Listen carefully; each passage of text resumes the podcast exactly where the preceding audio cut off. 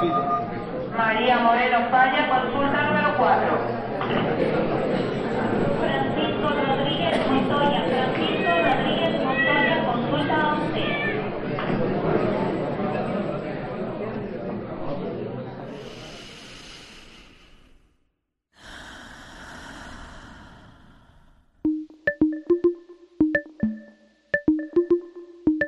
Aquí no hay sala de espera. Es tu pase directo a un espacio dedicado al fomento de bienestar integral. A tu salud. tu salud. Bienvenidos.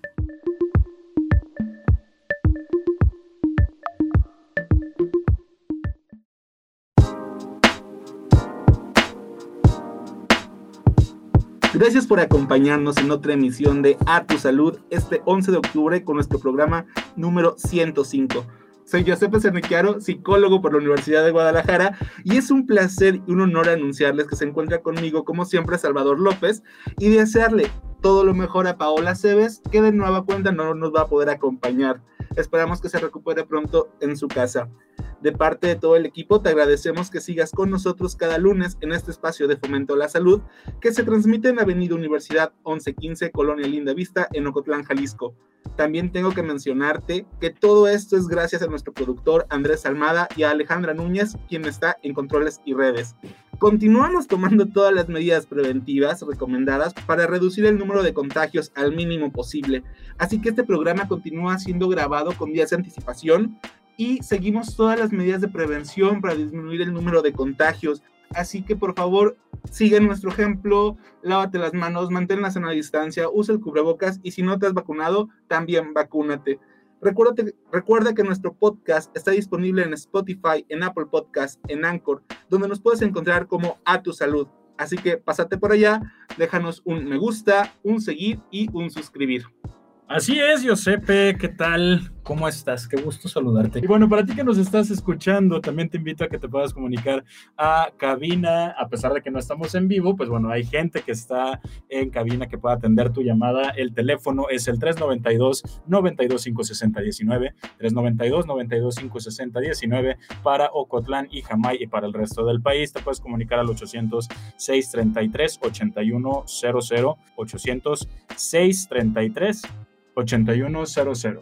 8100 800 633 8100. De igual forma están nuestras redes sociales, Facebook, Twitter e Instagram.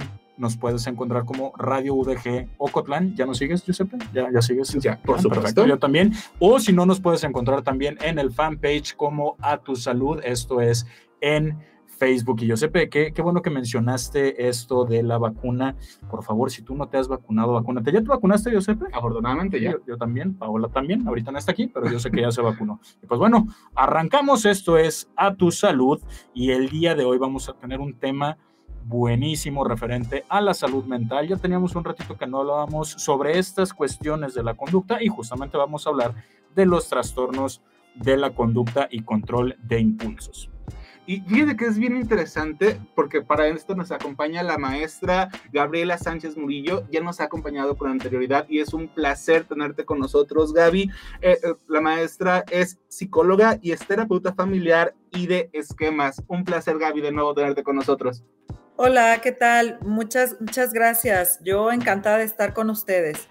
Y fíjate que ya lo dijo Chava, ¿no? Hoy queremos hablar sobre los trastornos de control de impulsos y de la conducta, en específico dos que normalmente no se hablan tanto, pese a que están mucho en el colectivo, ¿no? En el inconsciente colectivo, la cleptomanía y la piromanía. Entonces, me gustaría lanzar nuestra pregunta habitual de por qué es importante que hablemos de la clepto y de la piromanía. Bien, Giuseppe, sí, así como lo mencionas, aunque son algunos, algunos trastornos mentales que relativamente poco se aborda sobre ellos eh, en general, tanto en las redes o en general en los, en los paneles de, salud mental, eh, ciertamente sí pueden llegar a ser situaciones relativamente comunes, ¿sí? En, en, lo que se refiere a la consulta clínica, al menos en el ámbito privado. Eh, solamente por dar algunos ejemplos, por ejemplo, de mm, ahora en, en, primavera, se puede llegar a sospechar que algunos incendios, por ejemplo, pueden llegar a ser provocados por personas que padecen precisamente de estas cuestiones de piromanía, ¿sí? Ya lo vamos a ir abordando más adelante, pero eh, sí mencionarles que, por ejemplo, en el caso de la piromanía es mucho más común que se presente en, hombres, o sea, tiende a ser más en los casos eh, masculinos, mientras que la cleptomanía se, conoce más en, en las mujeres. ¿Sí? Sin embargo, bueno, eh, lo vamos a ir desarrollando más adelante. Poco se habla de eso porque generalmente se acompañan de otras problemáticas, ¿no? Y como bien dices, Gaby, la cuestión aquí que yo creo que es importante llevarlo el día de hoy a, esta conversación, Giuseppe, es porque como lo dice la, la maestra, puede caer como en esta cuestión únicamente de la conducta, ¿sí? Y que incluso por cuestión genérica, me refiero al, género, al género social, exactamente. Incluso podría estar visto como algo normal o como, ah, pues es que es hombre, pues... Justificado, ¿no? El género justifica. Exactamente. Entonces, no se tratan de trastornos como tal y, pues bueno, el trastorno tiene un trasfondo mucho, mucho mayor tanto de gravedad como de, de, cuestión biológica, ¿no? Entonces creo que por eso es importante que lo platiquemos el día de hoy por supuesto. Y bueno, ¿qué les parece si ahora regresamos un poquito? Porque como lo mencionábamos al principio, estos trastornos en el DSM, en el manual de, psicodiagnóstico, normalmente se agrupan por diagnósticos, que, eh, por trastornos que son parecidos, ¿no? Que tienen como ciertas características que, lo, que permite agruparlos. Y en particular estos dos se encuentran en los trastornos uh, de control de impulsos y de la conducta. Entonces, Gaby, ¿nos, ¿nos cuentas un poquito qué onda con este grupo? Sí, sí, mira, en general, todo lo que se considera trastornos del control de los, de los impulsos, podemos encontrar varios tipos, ¿verdad?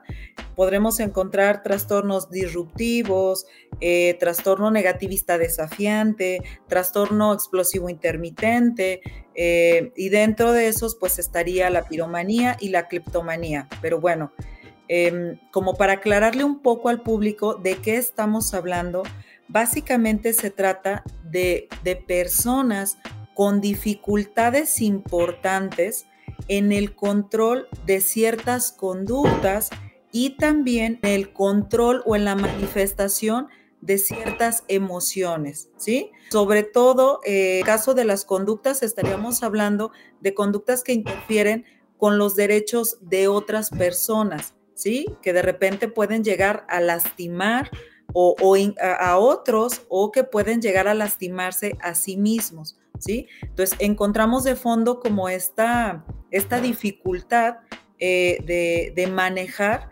tanto emociones intensas, cuando les digo emociones intensas, podríamos pensar en enojo, en ansiedad, en tristeza, y bueno, la, forma que comúnmente han encontrado para lidiar con estas emociones intensas tiene que ver con demostrar estas conductas que socialmente se consideran pues negativas o poco adaptativas. Claro.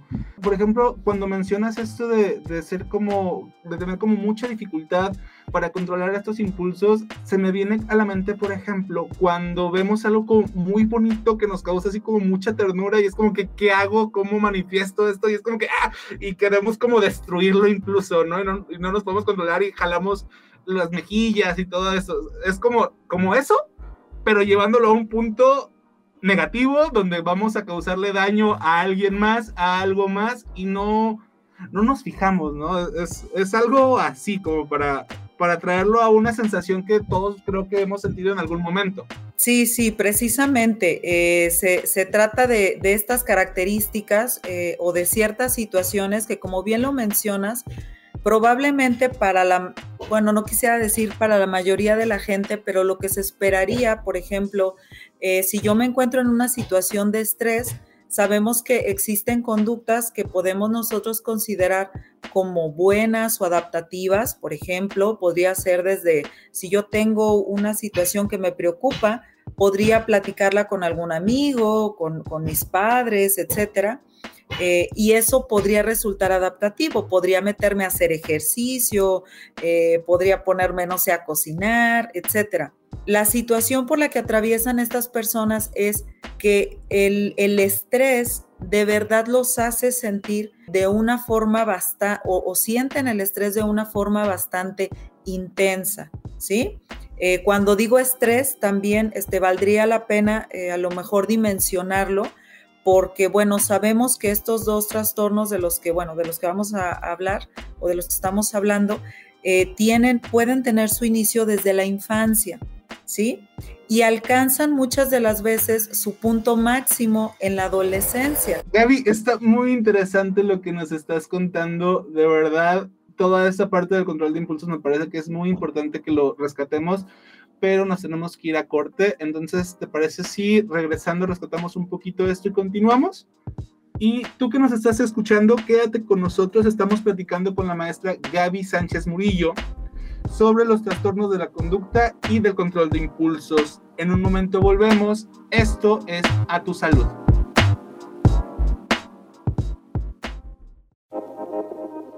Recuerda, la prevención es el primer paso para no llegar a la sala de urgencias. A tu salud. A tu salud.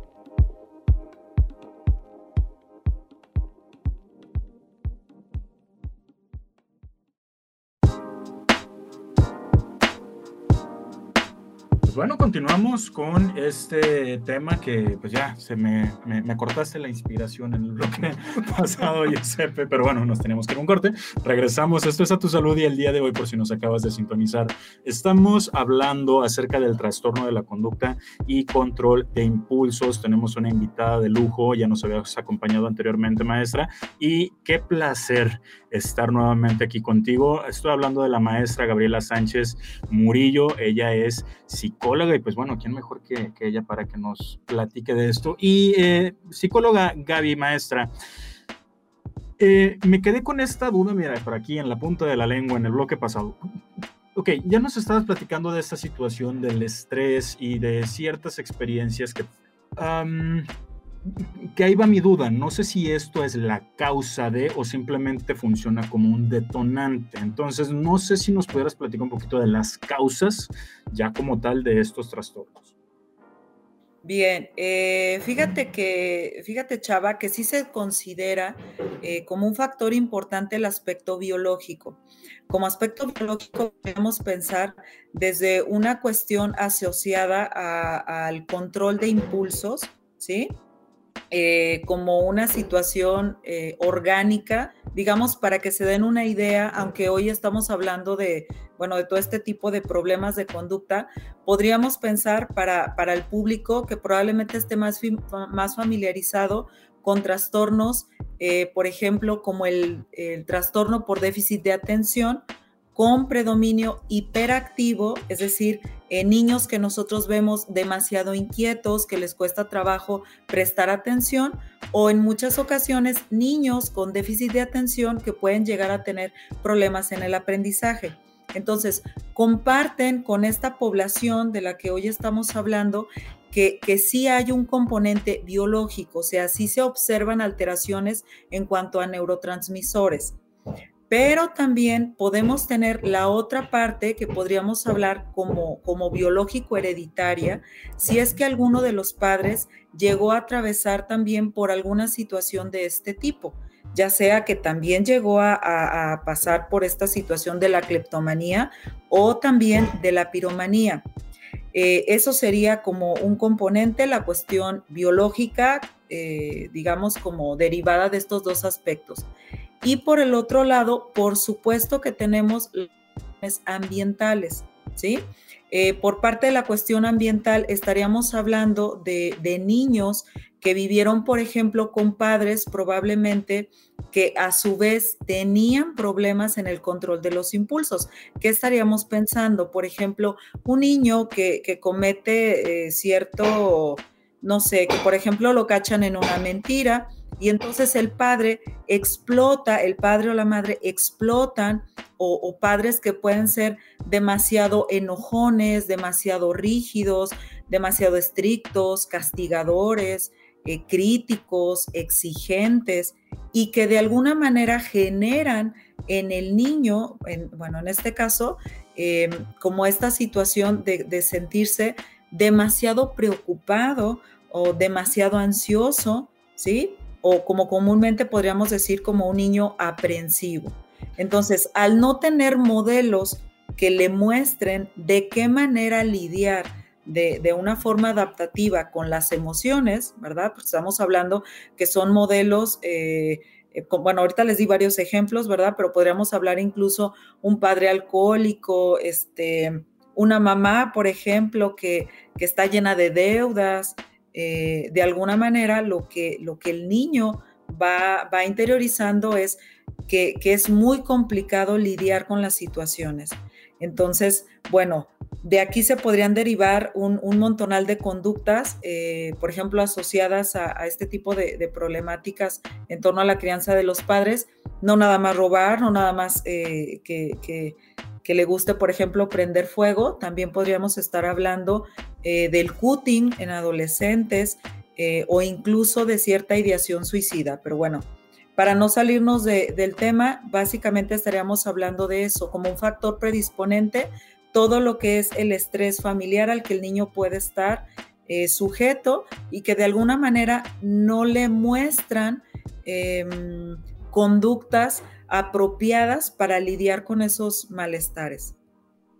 Por supuesto.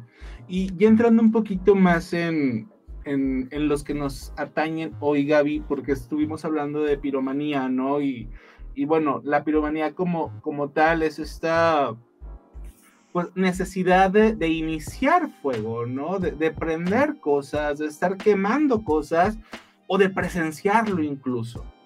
¿No? Y es como muy interesante porque ahora que lo estabas diciendo con esta parte de, de una manifestación de, de no sé cómo lidiar con mis emociones, no sé cómo lidiar con las situaciones y eso me puede llevar a, incendiar cosas.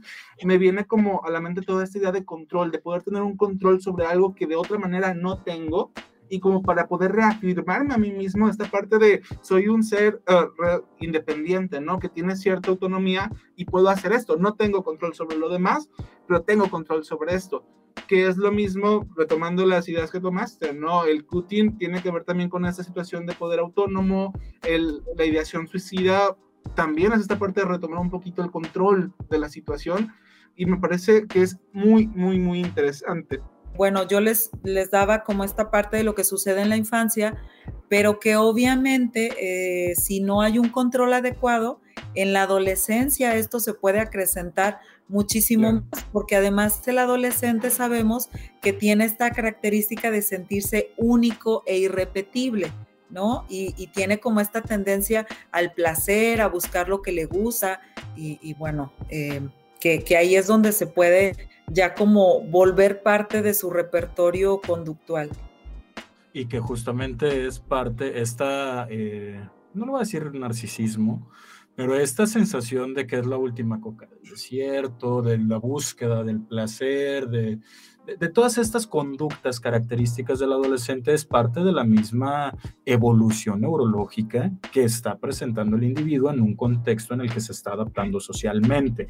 Ahora, esto que estabas comentando, Giuseppe, de, la piromanía, que es, esta eh, búsqueda intencionada de provocar fuego o simplemente admirar eh, este fuego, eh, también es importante mencionar que es justo esto, es, es esta fascinación eh, o el interés o la atracción por el, por el fuego. O sea, no es nada más de, ah, sí, voy a quemar algo y ya. No, es, es, es esta, eh, pues esto es encanto, ¿no? Que le tienen estas personas al, al fuego y que además, que además presentan placer, ¿sí? O sensación de gratificación una vez que están generando este, este, sin, este siniestro. Em, esto, Gaby, eh, esta diferencia, es importante que la mencionamos, creo yo, porque bueno, probablemente habrá gente que, este, no sé, está en una fogata y el, el simple movimiento del, del, fuego, de este plasma, es hipnótico, exactamente. Esto nos, nos podría alarmar o sería un dato de alarma como decir, ah, podría estar presentando piromanía o no. Em, bueno, sí, sí, muy interesante tu, comentario, Chava. Realmente sí habría como una distinción. Eh, yo creo que aquí la, principal distinción sería que en la parte social, como ya lo comentaban ustedes, eh, por supuesto que, a, muchas personas nos podría gustar el, el admirar el fuego, ¿no? Pero resulta que lo tenemos solamente como una cuestión em, opcional, podríamos decir una cuestión de gusto. ¿no? Si yo voy a Mazamitla y entonces se me ocurre que vamos a hacer una fogata, porque me encanta sentarme alrededor del fuego, platicar, relajarme y demás. Eh, bueno, pues estamos hablando que solamente me gusta bajo ciertas circunstancias. Y que está controlado, ¿no? Y que además está controlada. La diferencia con el, con el piromaníaco sería que, que tiene esta necesidad de buscar el fuego, ¿sí? O sea, tiene como, como esto, podríamos decir, este, como de, ahorita está, está eh, por ejemplo, se siente estresado por algo o incluso si ya es una conducta más o menos arraigada, decir, híjole, este, así como nosotros podríamos decir, qué ganas hoy de, cenar este, unos tacos. Y, y, entonces, aunque esté a dieta, empiezo yo a pensar en los tacos, en los tacos, diríamos que para el piromaníaco sería algo similar Sí, ganas de prender el bote de basura. Ándale, o sea, deja de hacer actividades cotidianas por buscar el fuego, ¿sí? Esa sería aquí como, como la, diferencia, que se puede convertir en una actividad que lo lleve a, ponerse en riesgo, por ejemplo, o incluso a salirse de una reunión, a salirse de una actividad por la necesidad imperiosa de mirar el fuego, ¿no? Prender por lo menos la estufa, prender un encendedor, este, para poder sentir como esta calma. Esa sería como la, la diferencia. Y que también hay que diferenciarlo de situaciones, por ejemplo, donde la provocación del fuego hubiese sido incitada, no sé, se me ocurre alguna venganza, alguna manifestación de, política o social, eh, por ejemplo, en, manifestaciones eh, en la calle, de estas situaciones en las que se presentan, ¿no? Que están los incendios y eso, y que no es provocado meramente por la piromanía, sino por esta protesta, ¿sí? No es la misma... Eh, el, el, por ese postulamiento político, no es la misma intención, la intencionalidad es, lo que cuenta. En la piromanía no hay una intencionalidad ah, con algún beneficio, o sea, no nos lleva a ningún lado. Nomás el placer. Nada más el placer, que era, por ejemplo, lo que nos estaba diciendo Gaby con uh, Mazamitla, ¿no? Donde la intención del fuego socializar es estar con los otros y eso nos va a llevar ya a entablar una relación y a estar contentos y nos da una situación social muy agradable. Completamente, pero eh, Giuseppe, nos tenemos que ir a un corte, maestra Gaby, nos tenemos que ir a nuestro segundo corte de estación, igual me quedó una pregunta pendiente, pero ahorita regresamos y te la elaboro. Eh, a ti que nos estás escuchando, no tardamos nada, nos vamos a una breve pausa, continuamos con más aquí en A Tu Salud. El día de hoy estamos hablando sobre los trastornos de la conducta y control de los impulsos con la maestra Gabriela Sánchez Murillo. Regresamos con más.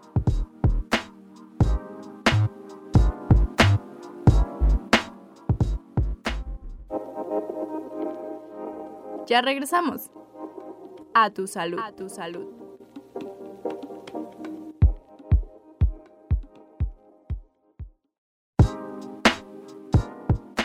Bueno, continuamos el día de hoy con nuestro tema que es control, perdón, que es trastornos de la conducta y del control de impulsos. Nos acompaña la maestra Gaby Sánchez Murillo, ella es psicóloga y pues bueno, el día de hoy estamos platicando respecto a este tema. Ya hablamos de la piromanía, ya hablamos de lo que son estos trastornos y me quedó nada más, no, no es pregunta, sino más bien como un comentario que me gustaría profundizar de forma generalizada esto que lo habías comentado desde el primer eh, bloque, Gaby, respecto a la, cuestión de que la piromanía se presenta más en hombres. ¿Esto a qué se debe? antes de brincar a la cleptomanía, que ahorita vamos a hablar de eso, pero ¿por qué esta distinción? Bien, bueno, la, verdad es que no hay demasiada investigación en relación a, por qué se presenta más en hombres.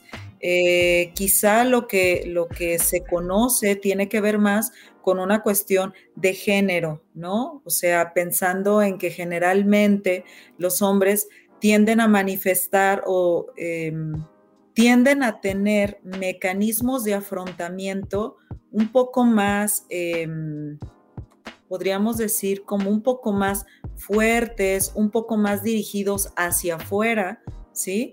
Eh, en relación a las mujeres. eh, no sé si soy clara en esto, o sea, pensando en que por lo común, em, hablando del enojo, por ejemplo, es como socialmente mejor visto o socialmente se, enseña más a los hombres a tener conductas como más dirigidas hacia afuera, ¿no? Como más a, a, la extroversión, digamos, mientras que en el caso de las mujeres se tiende más a la introversión, ¿sí? Eh, a lo mejor una mujer se enoja y llora en su casa, ¿no? O busca mecanismos que tienen que ver más hacia adentro. Incluso, bueno, pensando, aunque no es el tema de hoy, en el caso del cutting, por ejemplo, se presenta más en mujeres. Y fíjense cómo pues es una conducta que podríamos decir de autolesión, mientras que eh, lo que tiene que ver con agresividad, eh, con, por ejemplo, alcoholismo, o sea, conductas que tienden a ser como más sociales, más hacia afuera, se asocian más como al género masculino. Pero bueno, la, la, verdad es que no hay como tal una única causa, ¿no? Ok.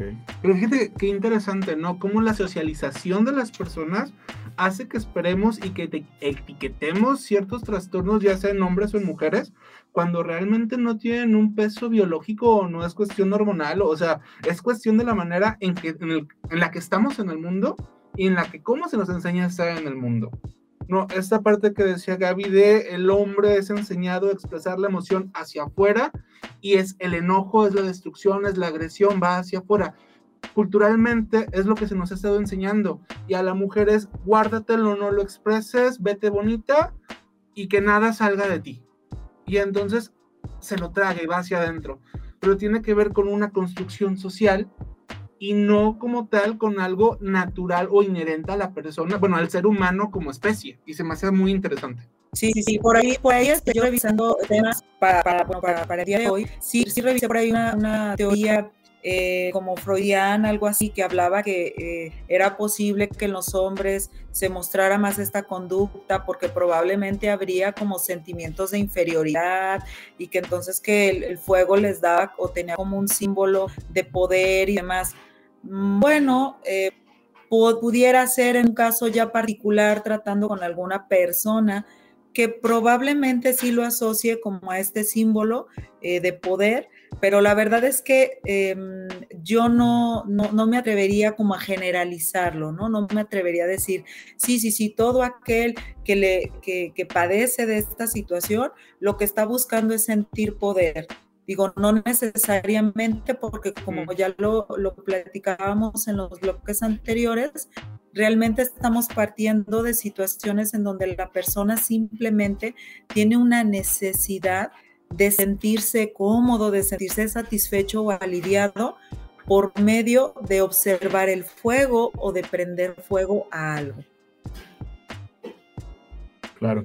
Ahora vamos a pasar a nuestro siguiente trastorno del día, que también es sumamente interesante y que, bueno, ya nos habías comentado, Gaby, que era como esta en cuestión de género comportamental, social, conductual, conductual, este, más frecuente en la mujer, que es la cleptomanía. ¿Y qué es la cleptomanía, Gaby? Bien, estaríamos hablando precisamente de una necesidad imperiosa de, robar objetos, ¿sí? Para decirlo de manera simple.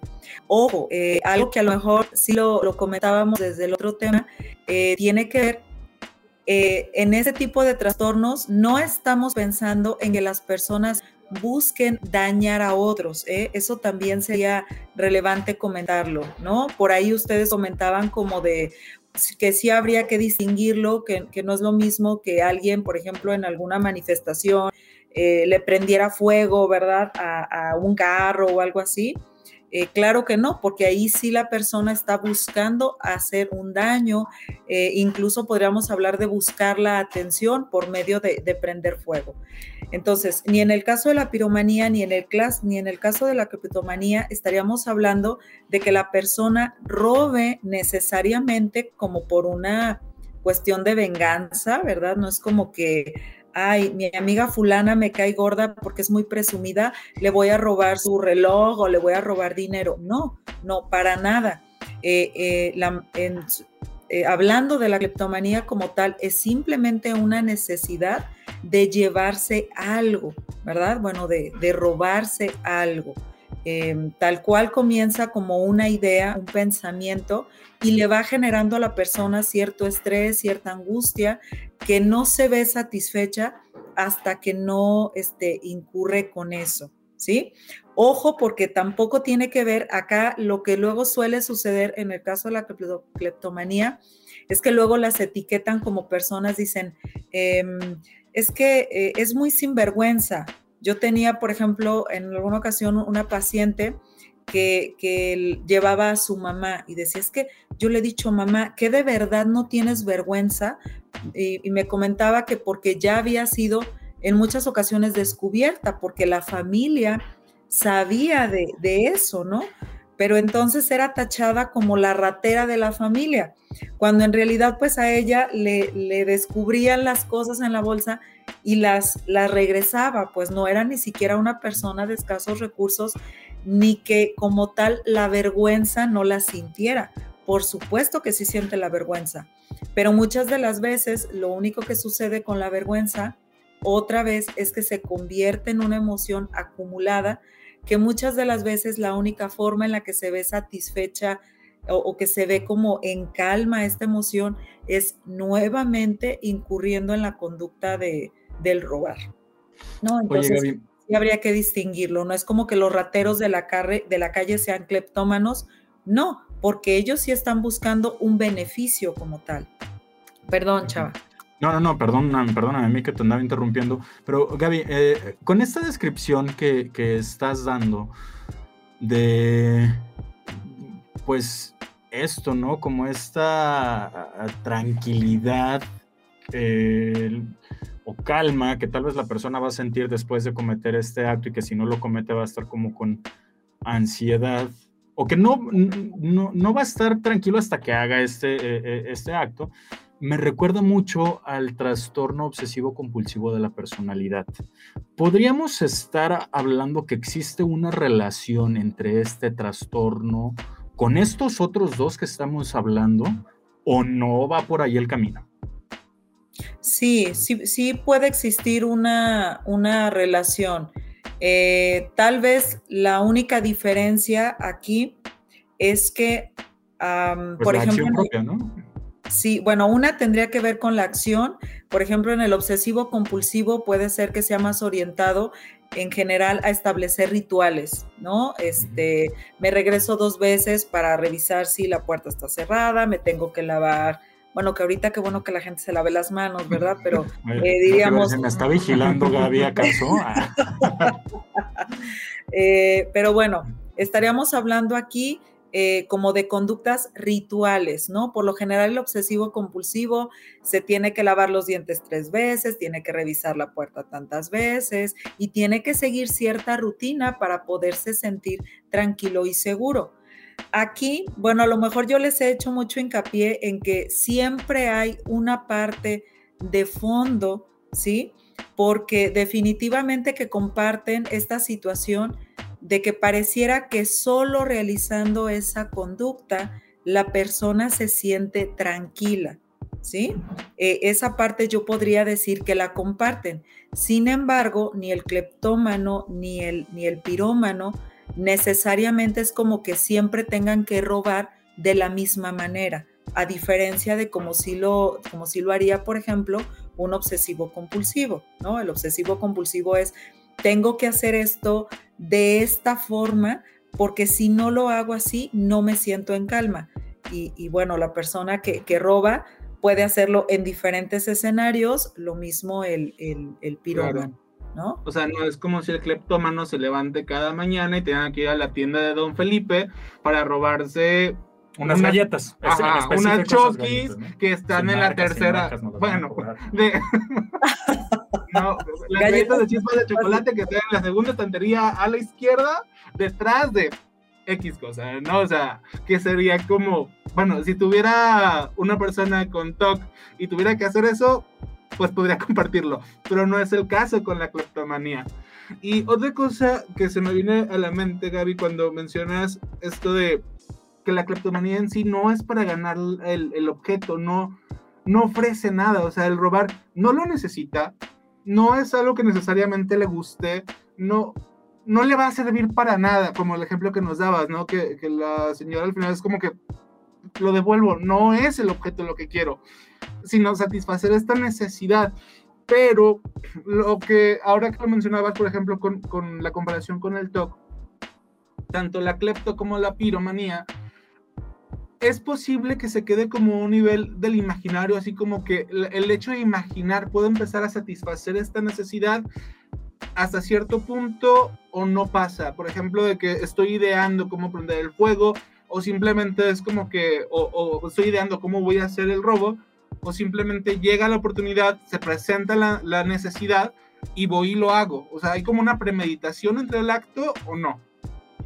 Eh, fíjate que en muchas ocasiones eh, lo que se ha observado es que no necesariamente hay una premeditación. Lo que sí podríamos pensar es en escenarios donde la persona eh, comúnmente se acostumbra, podríamos hablar como que lo asocia a realizar esa, esa conducta, pero sí, no necesariamente es como que esté premeditado. Fíjate, también esa sería una diferencia importante como para, para saber si es TOC propiamente o si estamos hablando de otro tipo de, trastornos. Eh, eh, ejemplo, no sé, eh, probablemente la persona si se encuentra en su casa, probablemente el escenario le sea tranquilo y no es como que tenga que entrar al cuarto de la hija, al cuarto de, X eh, para, para, llevarse algo, ¿no? Pero probablemente si la invitan a casa de alguna amiga, ese escenario particularmente como que la, la invite a llevar a cabo la conducta. Es nuevo es, otro escenario, invita al, cambio, causa como ansiedad, ¿no? Causa estrés este nuevo, eh, este nuevo entorno y entonces surge la, la, conducta. Y perdón que te robe la palabra, Gaby, y que te robe eh, pues ya el tiempo porque nos tenemos que ir a otro corte. Ya ahora sí va a ser nuestro último corte del día Si nos estás escuchando recién, eh, nos acompaña la maestra Gabriela Sánchez Murillo, psicoterapeuta. Estamos platicando sobre los trastornos de conducta y de control de impulsos. En un momento volvemos. Esto es A tu salud.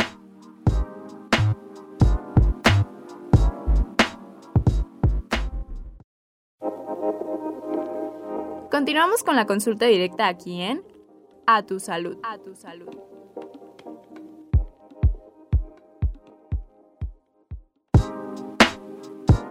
Estamos de regreso en A Tu Salud con nuestro último bloque del día. Nos acompaña la maestra Gabriela Sánchez Murillo, psicoterapeuta. Estamos platicando sobre los trastornos del control de impulsos y de la conducta, en particular de la cleptomanía y de la piromanía. Y en el bloque anterior estábamos platicando de que en cuestión de la cleptomanía en particular, el cambio de ambiente puede llevar a la persona a sentir la necesidad de presentar la conducta. Entonces, Gaby, ¿nos puedes platicar un poquito más? Sí, sí. Em, bueno, estaríamos hablando que en, ocasiones pudiera ser el cambio de ambiente o simplemente eh, mm, como, como el escenario. Eh, ¿A qué me refiero? Por ejemplo, em, que, da la casualidad de que, por ejemplo, el, el piromaníaco puede ser que disfrute específicamente de cierto fuego, ¿no? Por ejemplo, este, me gusta quemar papel, me gusta eh, hacer fogatas, me gusta, yo les daba el ejemplo hace rato de prender la estufa, ¿sí? Entonces, probablemente si se encuentra cerca de ese escenario, es más factible que comience como con esta idea de, ay, este, lo voy a hacer eh, porque desea experimentar pues esta sensación de bienestar. También podría ser, como, eh, como lo comentaba en el caso de, la criptomanía, una, una reunión, el salir, por ejemplo, a tiendas, a un centro comercial. De repente este tipo de escenarios como que les, les generan como esta parte de, de sentir eh, este bienestar. Entonces, sí está asociado como a, más que el cambio, Josepe, sería como más eh, el escenario, ¿no? Como que se acostumbran a realizarlo en ciertos escenarios. O sea, se favorecen cosas, se favorecen escenarios, se favorecen objetos incluso, y esos son los que van a hacer que la conducta pueda presentarse o, o disminuya. Me suena un poco incluso, por ejemplo, con las adicciones, ¿no? Cuando estamos alrededor de alguien que fuma y somos adictos al tabaco, entonces se produce esa necesidad aunque no la teníamos antes. Está, está interesante cómo se, va, se van relacionando entre uno y otro. De hecho, sí, fíjate que, que ahorita que lo mencionas, el tratamiento de alguna manera sí se consideran como ciertas similitudes. Okay. Por ejemplo, para ambos casos, tanto de piromanía como de cleptomanía, por lo general, una de las principales sugerencias de tratamiento es que sí deben llevar acompañamiento farmacológico.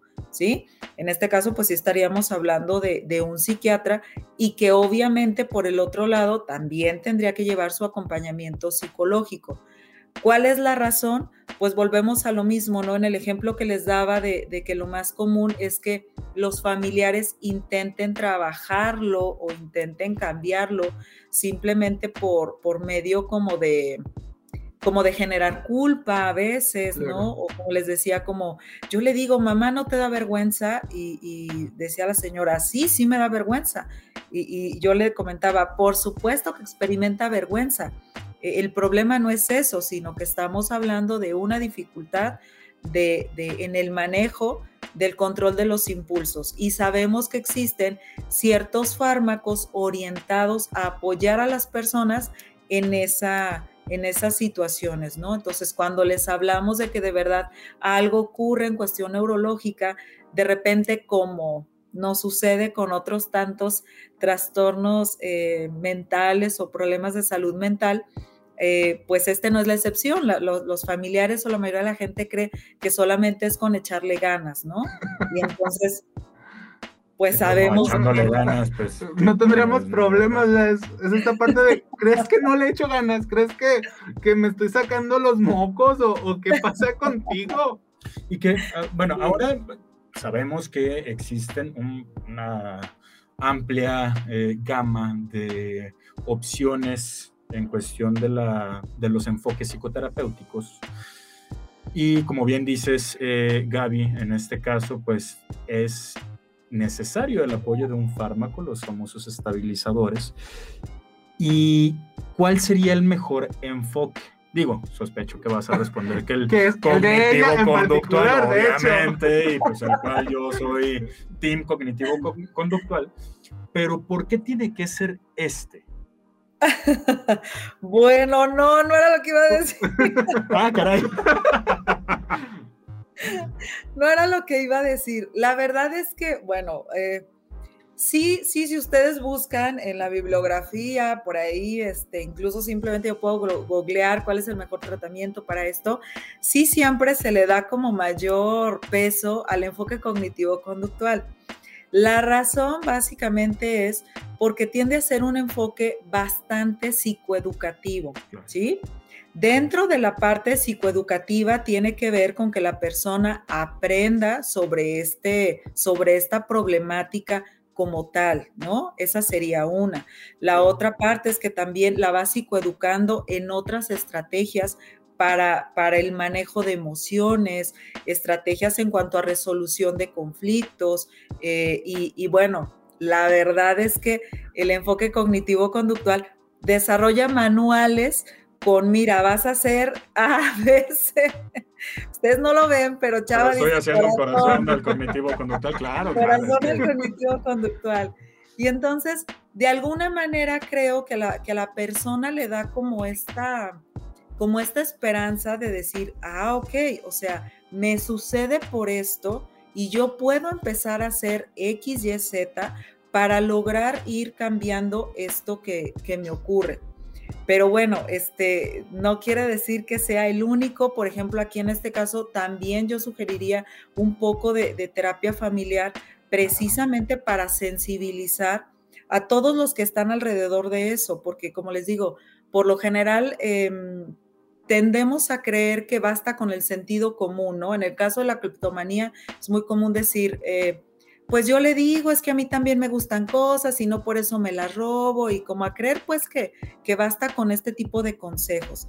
Entonces, lo que ofrece la terapia cognitivo-conductual específicamente para el paciente es que comienza a conocer, empieza a identificar, eh, bueno, si le sumamos un poquito lo que sería la terapia de esquemas como tal, que forma parte de terapia cognitivo-conductual también, es identificar las necesidades que están, em, digamos, sosteniendo a esta conducta, ¿sí? Cuando hablamos de necesidades, eh, bueno, al inicio en el primer bloque comentábamos ya acerca de los posibles entornos, ¿no? O sea, cómo esta persona aprendió a desarrollar esta conducta, cómo fue que aprendió a, sentirse cómodo, a sentirse eh, seguro probablemente, a sentirse protegido cuando realiza este tipo de, conductas. Y a final de cuentas lo, que buscamos es eso, digamos, eh, por una parte la comprensión, pero por otra parte que la persona se vaya sintiendo capaz de hacerle frente a, este, a esta problemática. Claro, y es que, por ejemplo, se me viene a la mente, tomas la terapia y vas a querer cambiar, ¿no? Y empiezas a, tratar de reaprender cómo lidiar con las cosas, pero volvemos al entorno familiar y entonces está el dicho este de que una vez que, que mataste a un perro, y fue por accidente, pero ya vas a ser el mataperros, ¿no? Y entonces el contexto, la familia va a, seguir diciendo, es que él es el ratero, es que él siempre lo hace. Y además estos términos, ¿no? claro, entonces totalmente peyorativo y la persona es como que, ¿cómo quieres que cambie? ¿O cómo voy a darme ánimos para seguir cambiando si mi contexto me sigue... Ganas? ¿Cómo le echo ganas? si mi contexto no me deja echarle ganas, si mi contexto me está orillando a volver a caer en los mismos patrones de conducta que al final, pues estos patrones de conducta en su momento no fueron desadaptativos porque me ayudaban a hacer algo, ¿no? O sea, por algo se desarrolló, en su momento funcionaron y ahora se volvió desadaptativo, no están resultando y necesito reaprender. Entonces ahí es donde, por lo que dices, ¿no? Necesitamos ambos para que cambie el contexto y al mismo tiempo tengo que cambiar el cómo estoy manejando la realidad. El, enfoque individual, que sería el cognitivo conductual, que bueno, para que no conozca que este término tal vez se escuche medio confuso, pues literalmente de su cognición, pensamiento, conductual, pues conducta, ¿no? Entonces, interviene en el pensamiento, hay que intervenir en el pensamiento para poder cambiar la conducta. Resumido, ahorita me va a jalar las orejas gay porque va a decir, no, ¿cómo te atreves a resumir mi especialidad en esto? No, claro que no, obviamente con un minuto, mucho, pero más o menos es la finalidad de este enfoque. Pero como bien dices, de nada me sirve a mí el intervenir de forma individual si cuando salgo de la terapia digo, no manches, sí, ya le voy a echar ganas, salgo y me encuentro que todo el mundo está en contra de mí, pues cómo no, ahí Vamos a señalar. Exactamente, hay que hacer esa intervención en el sistema. Sí, sí, sí. Y también, este, ahorita que les comentaba sobre sensibilizar a la familia también con el uso de fármacos, porque a veces no solamente es el, el propio paciente el que puede experimentar como esta renuencia. Eh, realmente digo, eh, bueno, ustedes ahorita que tienen el programa, creo que quedaría para otro programa, ¿no? Hablar sobre la conveniencia del uso de, los psicofármacos. Eh, porque también como que creo que durante muchos años los mismos psicólogos como que hubo una corriente que estaba en contra y que, decíamos que no, que sí bastaba con que la familia solo la psicoterapia. solo la psicoterapia y entonces ahora vemos que no, que, hablando precisamente que nosotros somos sujetos de aprendizaje, ahorita que decías tú, Giovanni, oye, pero es que fue una situación que yo aprendí a lidiar de esta manera y que en su momento me sirvió. Entonces, realmente desaprenderla eh, no solo tiene que ver con un aspecto conductual, sino que también tiene que ver con una cuestión neurológica. Entonces, también por esa parte sensibilizar a, la familia completa de que es conveniente el, uso de, los psicofármacos. Lo mismo como sería, de hecho yo muchas veces utilizo como esta, esta comparativa haciendo alusión a las personas con adicciones que necesitan apoyarse de su médico, eh, de preferencia psiquiatra, especialista en adicciones. En este caso es algo similar. Yo creo que vamos a, tomarlo en cuenta, ¿no? Porque no hemos hablado, no hemos tenido un programa de la importancia de los psicofármacos y creo que, que sería muy interesante. Y bueno, se nos está acabando el tiempo, Gaby. Entonces, ¿con qué nos vamos? Bueno, creo que para mí sería relevante eh, que el público que, escuchó el, eh, que está escuchando el programa, que si detectan en, en, ellos mismos o que si saben de algún familiar, algún amigo que pudiera estar atravesando por alguna de estas situaciones que comentamos hoy, bueno, lo primero sería como desestigmatizar, o sea, quitarle la etiqueta de eh, a esta persona pues es rara o está loca o como ya decíamos ahorita, pues la ratera de la familia, ¿no? Y, y, si, bueno, tú estás escuchando el programa y te das cuenta que esto es un problema de la salud mental y que tiene un tratamiento, bueno, este, que socialices la información y te acerques a los profesionales.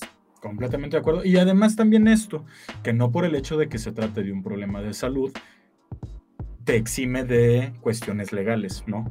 o sea, no, no, no hay ahí en, ay, sí, pues es que, este, es que tengo un padecimiento mental, pues lo siento, estás, se está cometiendo un robo, se está cometiendo un siniestro de un incendio, eh, o sea, la repercusión legal está. Entonces, si tú que nos estás escuchando, yo me voy con eso, si, si estamos presentando síntomas o estamos identificando, uno, verlo como eso, como un trastorno que tiene tratamiento, que tiene una opción para poder avanzar y que lo empecemos a platicar más, ¿sí? Que no se trata nada más de algo de conducta, algo de, ah, es que esta persona es muy rebelde o... Es así, es su personalidad y punto. No, eh, todo se puede tratar y pues nuevamente hacer promoción a la salud mental que, híjole, cuánto nos hace falta a todos, ¿no?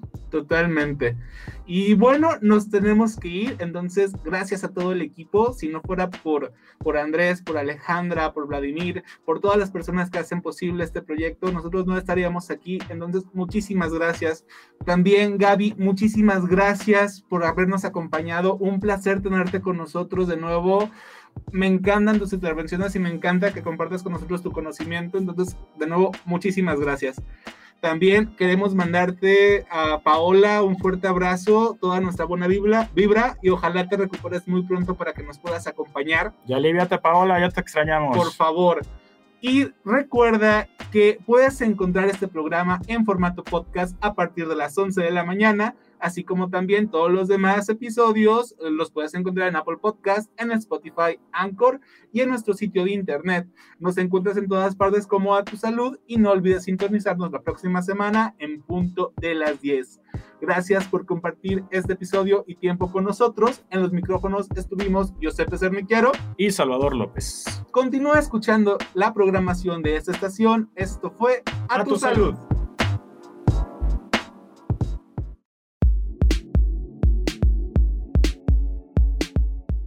Recuerda seguir las indicaciones de tu médico para la próxima consulta.